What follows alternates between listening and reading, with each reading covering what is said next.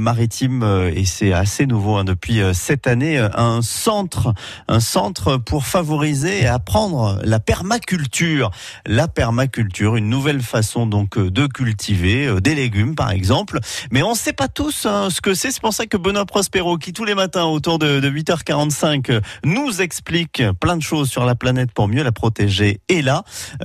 Donc la permaculture qu'est-ce que c'est Benoît mais c'est quoi cette connerie encore Permaculture, c'est la contraction de deux mots. Culture et permanente. Et plus qu'une façon de jardiner, c'est un véritable concept basé sur trois piliers. 1. Prendre soin de la terre. 2. Prendre soin des humains. Et 3. Partager équitablement les ressources. Euh, te vexe pas, hein, mais je comprends que dalle. L'idée de la permaculture, c'est que l'on part du principe que si l'on associe les bonnes espèces de plantes au bon endroit, les plantes grandissent mieux et les interventions de l'agriculteur diminuent. En clair, tout le monde est content.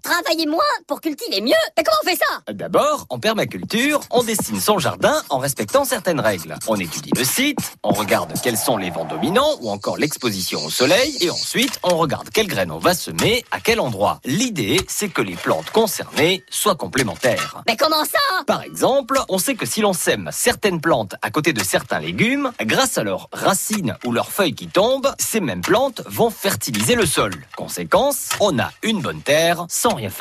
Et en permaculture, tout fonctionne comme ça. Au clair, on va dessiner le jardin de ses rêves en faisant en sorte que celui-ci fonctionne tout seul ou presque. Et en plus, avec le temps, les plantes apprennent à résister toutes seules aux intempéries et aux maladies. Donc, plus besoin de produits chimiques. Mais comment elles font ça, les plantes? De génération en génération, elles se transmettent les informations et deviennent de plus en plus résistantes. Donc, plus la plante est vieille et plus elle a appris. Exemple, au Moyen Âge, on consommait beaucoup de plantes que l'on appelle aujourd'hui mauvaises herbes. Et si elles sont aussi résistantes, c'est parce que plus personne ne s'en est occupé depuis 1000 ans. Oh la vache Et en plus, la permaculture, c'est un système qui revient beaucoup moins cher. Bon, en résumé, on retient quoi? Ben oui, ça, c'est vrai, on retient quoi? Pourquoi jardiner en permaculture? Mmh. Parce que plus qu'un concept, la permaculture est une véritable philosophie qui permet de prendre soin de la nature, des humains et de partager équitablement. Et c'est beaucoup moins cher. Non, parce que l'argent, c'est le plus important quand même. Eh ben Non.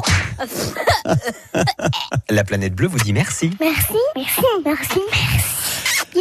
Benoît Prospero, mais elle n'a pas forcément tort cette euh, petite voix de la mauvaise foi, parce que si euh, ça passe par l'argent aussi, ça nous motive. Et on a une association dans les Alpes-Maritimes qui s'appelle Permacultive, qui euh, souhaite diffuser la permaculture dans notre département, qui propose des cours, des ateliers tout au long de l'année. Il y a eu plein de stages là pendant l'été. Vous retrouvez toutes les infos sur permacultive.org.